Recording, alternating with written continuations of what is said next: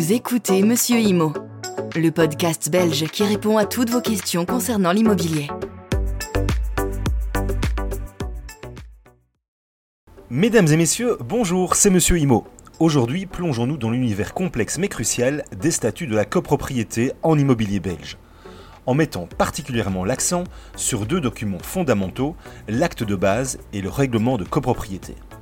L'acte de base, souvent méconnu, est un document essentiel qui sert à diviser un immeuble à appartements multiples en parties distinctes, déterminant ainsi ce qui appartient à chaque copropriétaire individuel et ce qui relève de la communauté. Il décrit minutieusement l'immeuble en distinguant clairement les parties, communes et privées, prévenant ainsi tout futur litige, comme celui lié à l'entretien d'un jardin au rez-de-chaussée. Par exemple, il clarifie la propriété d'une zone verte, est-elle attribuée à un copropriétaire spécifique ou considérée comme une partie commune, accessible à tous les copropriétaires, avec des décisions d'entretien prises collectivement? De plus, l'acte de base alloue des quotités dans les parties communes à chaque partie privative de l'immeuble, basée sur la valeur de chaque lot. En détaillant les parties privatives et en attribuant des quotités, il assure une répartition équitable des responsabilités financières et de la gestion entre les copropriétaires. Ce document est donc indispensable pour établir des bases claires et équitables au sein de la copropriété. Parlons maintenant du règlement de copropriété. Ce document définit les droits, les obligations et la répartition des coûts entre les copropriétaires, contribuant ainsi à l'harmonie au sein de l'immeuble. Il couvre une variété de sujets, tels que le calcul des charges de copropriété, les droits et les devoirs individuels, le fonctionnement de l'Assemblée générale, ainsi que les règles régissant le syndic. Des questions cruciales y sont abordées, comme par exemple comment sont calculées les charges de copropriété? Qui peut décider des travaux à entreprendre dans l'immeuble? Comment fonctionne l'Assemblée générale? Qui nomme ou révoque le syndic? Qui supporte les frais d'utilisation de l'ascenseur? Le règlement de copropriété offre des réponses concrètes à ces interrogations, établissant ainsi un cadre clair pour la vie en copropriété.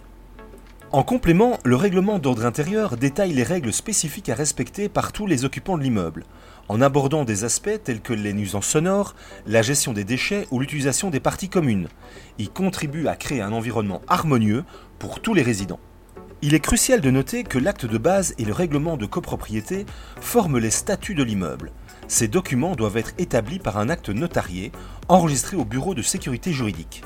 En revanche, le règlement d'ordre intérieur peut être établi par l'Assemblée générale des copropriétaires, facilitant ainsi des ajustements ultérieurs sans l'intervention d'un notaire.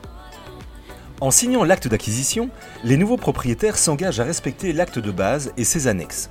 Ils doivent également s'assurer que leurs successeurs, qu'il s'agisse de nouveaux propriétaires ou d'héritiers, continueront à respecter ces statuts. Les locataires, de leur côté, sont également tenus de respecter les conditions de l'acte de base et du règlement de copropriété selon les termes de leur contrat de bail.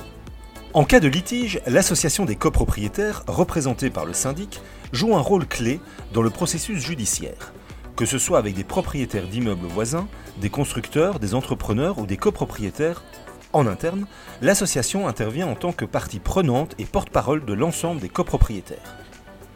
En résumé, la compréhension approfondie des statuts de la copropriété, à travers l'acte de base, le règlement de copropriété et le règlement d'ordre intérieur, est essentielle pour une cohabitation harmonieuse au sein d'un immeuble à appartements multiples en Belgique. Ces documents, garants des droits, des devoirs et de la gestion transparente, contribuent à établir un cadre légal solide, offrant ainsi une base durable pour la vie en copropriété. Je vous remercie pour votre attention et reste à votre disposition pour toute question que vous pourriez avoir sur l'immobilier en Belgique. N'oubliez pas également de vous abonner et d'activer les notifications sur les différentes plateformes. Le contenu vous a plu? Abonnez-vous et retrouvez encore plus de contenu sur www.monsieurimo.be.